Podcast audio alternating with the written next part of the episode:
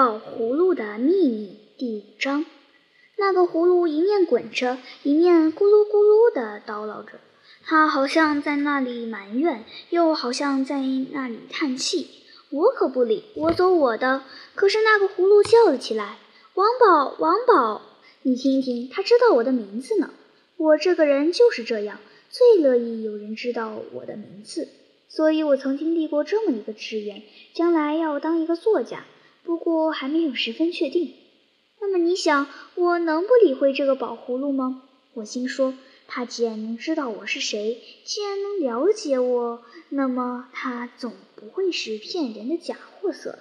所以我打了回头，心里实在忍不住高兴，不过不给露出来。怎么样啦？那个宝葫芦又像叹气又像咳嗽似的咕噜了一声。哎，瞧你多心急！还说我性急呢，只怪你自己，你不灵。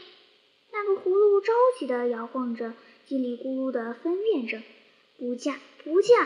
你听我说，假如你真肯做我的主人，让我做你的奴仆，那我一定听你的使唤，你要什么就有什么。可是现在你和我的关系还没有确定呢，要怎么样才能确定？有一个条件，你说。你得到了我，你得绝对保守秘密。哦，这个呀，我放心了。我还当是什么了不起的事呢？你不早说，要保密不是吗？这正是我们高兴的事儿。我老实跟你说吧，我们小组排练什么节目啊，我们总是谁也不让知道，就连我们奶奶那么刨根问底。打我这儿问不出来什么。我们一做军事游戏，那嗯更得保密。你要知道，那是我们的纪律。不论你是我怎样的好朋友，只要你不是跟我一队的，我就绝不对你露出一个字。那次我当侦察兵，那才好玩呢。我接受了班长的命令，我悄悄的。可是宝葫芦打断了我的话。不行，关于我的事，就连你那个什么队的人也不能让他们知道。那也行，我想了想，也就同意了。那么我只好让好朋友知道就是了。不行，你的什么好朋友也不能知道。什么？就那么机密啦？宝葫芦答应了一声。嗯，世界上只有你一个人是我的主人，世界上只有你一个人可以知道我的秘密。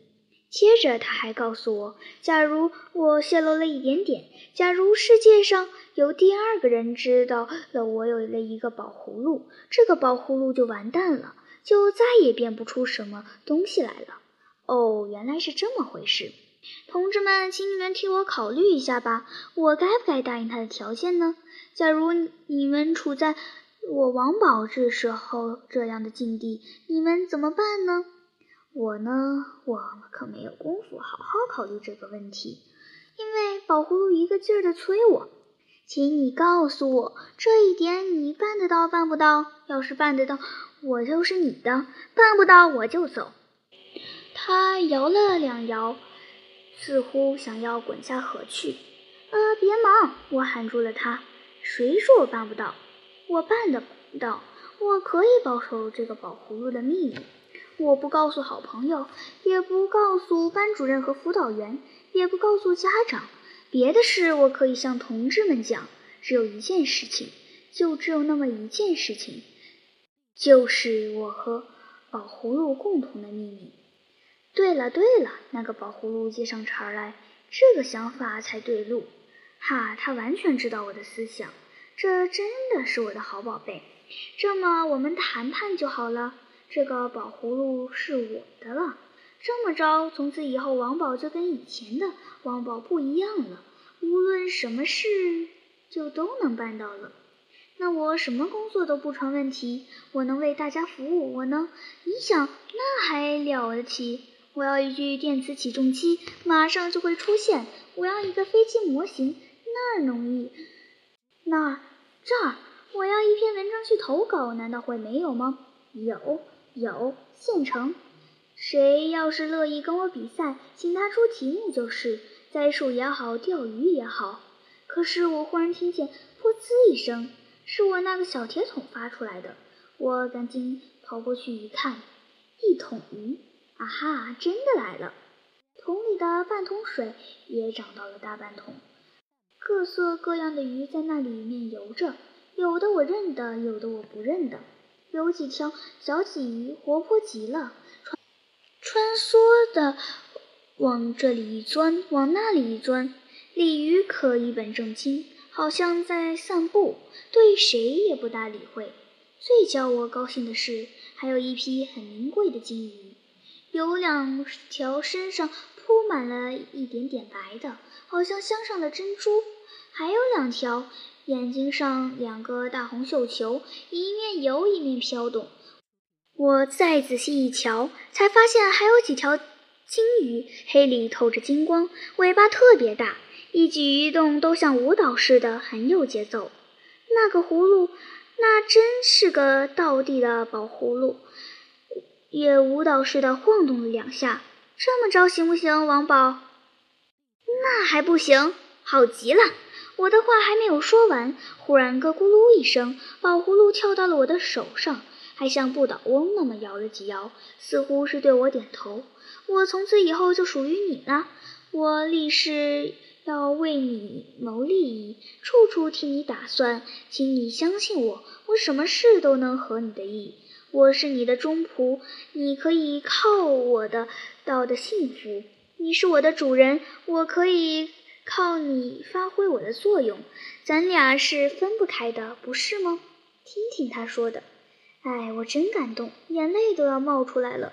我亲亲热热地抓住这个宝葫芦，想把它装到兜里去。可是忽然，咕噜一滑，不见了。我大吃一惊，又哪儿去了？正在这当儿，我兜里发出了青蛙的叫声，咕咕噜，咕咕噜，在这儿，在这儿，怎么回事呀，我的宝贝？我这才透过一口气来，我呀，不用你的吩咐就自动装进来了。哈，这可好了，这可好了！我在地下打了一个滚，我多快活呀！又打了一个滚，我真恨不得跑去告诉奶奶，告诉妈妈、爸爸。说我得到了幸福，什么事都有了办法。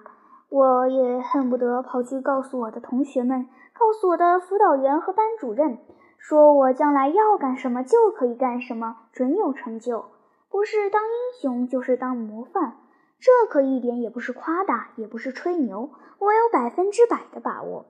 可是我不能对任何人透露一个字，我得保密。可是我又有满肚子的高兴。关也关不住的要蹦出来，我没有办法，只好嘴里大声的唱着，说也不好意思，我简直成了一个小娃娃了。不过好在没人瞧见，又打了两个滚，可还是感觉不够劲。我于是把腰弯着，把头顶着地，吧嗒翻了一个筋斗。